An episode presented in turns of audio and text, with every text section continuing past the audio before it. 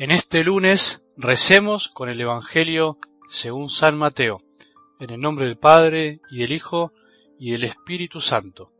Jesús propuso a la gente otra parábola. El reino de los cielos se parece a un grano de mostaza que un hombre sembró en su campo. En realidad, esta es la más pequeña de las semillas, pero cuando crece es la más grande de las hortalizas y se convierte en un arbusto, de tal manera que los pájaros del cielo van a cobijarse en sus ramas. Después les dijo esta otra parábola.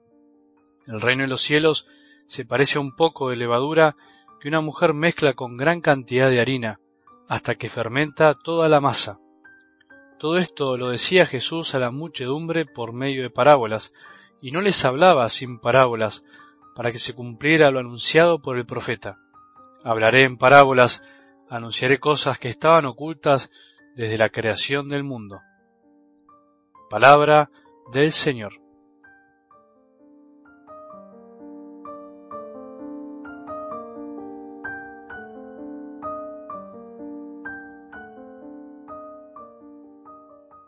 Hay una frase en el Evangelio de ayer muy linda que al mismo tiempo es una imagen que podemos retomar en esta semana para seguir masticando y sacarle más el jugo.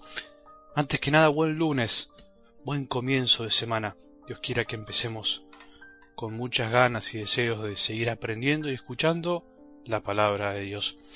Decía ayer que al levantar los ojos Jesús vio una gran multitud que acudía a él. Así anduvo Jesús en su vida, levantando los ojos para mirar, pero no sólo para ver así nomás, sino fundamentalmente para profundizar, para mirar más allá, para ver más allá de lo que sus ojos podían ver, para mirar lo que nosotros no siempre podemos y queremos ver, para enseñarnos a mirar cuando miramos y cuando eh, nuestros ojos se quieren cerrar porque no nos gusta y nos quedamos solo con lo que ven nuestros ojos.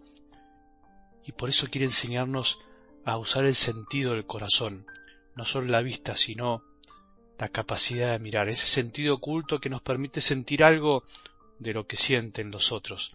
Así anda Jesús también hoy por el mundo, mirando a la multitud, mirando a la humanidad dispersa y abandonada, que anda como oveja sin pastor, mirando a los que menos favorecidos están, a los abandonados y descartados de esta sociedad, viendo para mirar y darnos lo que nos hace falta.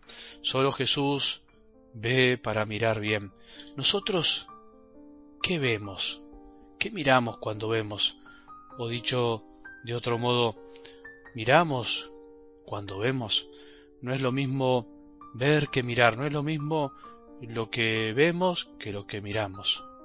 Perdón el trabalenguas. Nosotros como discípulos, como iglesia, ¿levantamos los ojos solo para ver o buscamos mirar lo que los demás están necesitando y nadie se da cuenta? En esta semana podemos contemplar a Jesús levantando los ojos para aprender de Él algo de lo que no podemos dejar de admirarnos, su modo de vernos, su modo de mirarnos.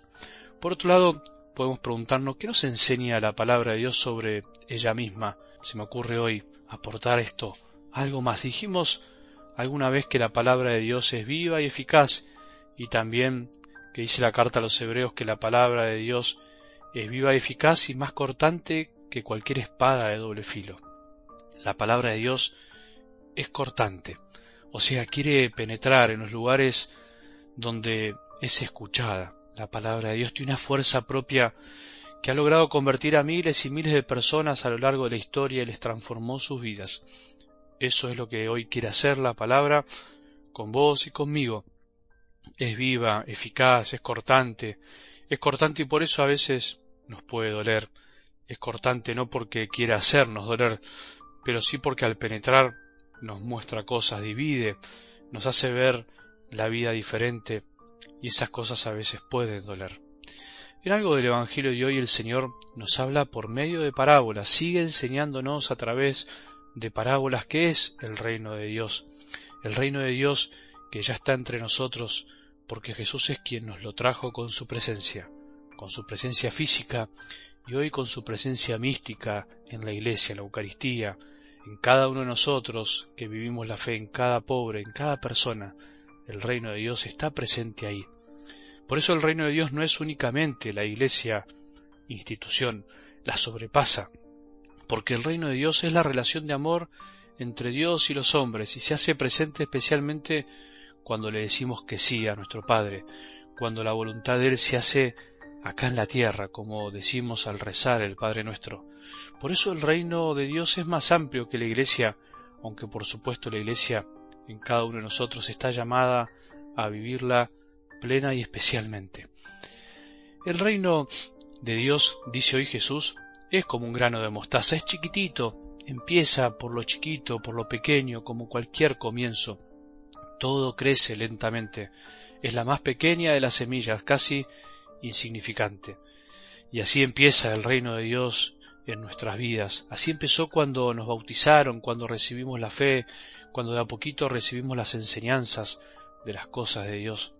Empezó de a poquito y hoy creció en tu corazón, pero quiere crecer todavía mucho más. Por eso ahora estamos escuchando su palabra.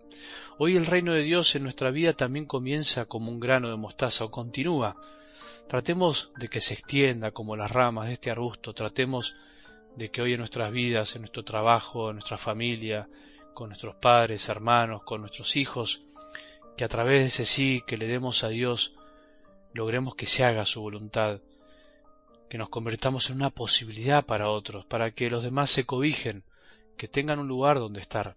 El reino de Dios abre puertas y el corazón a todos. Por eso también es levadura, dice Jesús. No se ve, pero se mezcla con la harina y logra formar una masa, la hace elevar. El reino está en medio de este mundo, vos y yo estamos en medio del mundo. Ahora estás viajando y estás yendo a tu trabajo, que estás estudiando o estás descansando, pero estás en medio de este mundo, tenemos que fermentar la masa con nuestra presencia, tenemos que darle forma a este mundo que vive así, sin sentido muchas veces, sin levadura, sin esa pequeñez que le da la grandeza, sin el reino de Dios, sin ese sí que le demos, esta vida finalmente no tiene sentido. Que tengamos un buen día y que la bendición de Dios, que es Padre misericordioso, Hijo y Espíritu Santo, descienda sobre nuestros corazones y permanezca para siempre.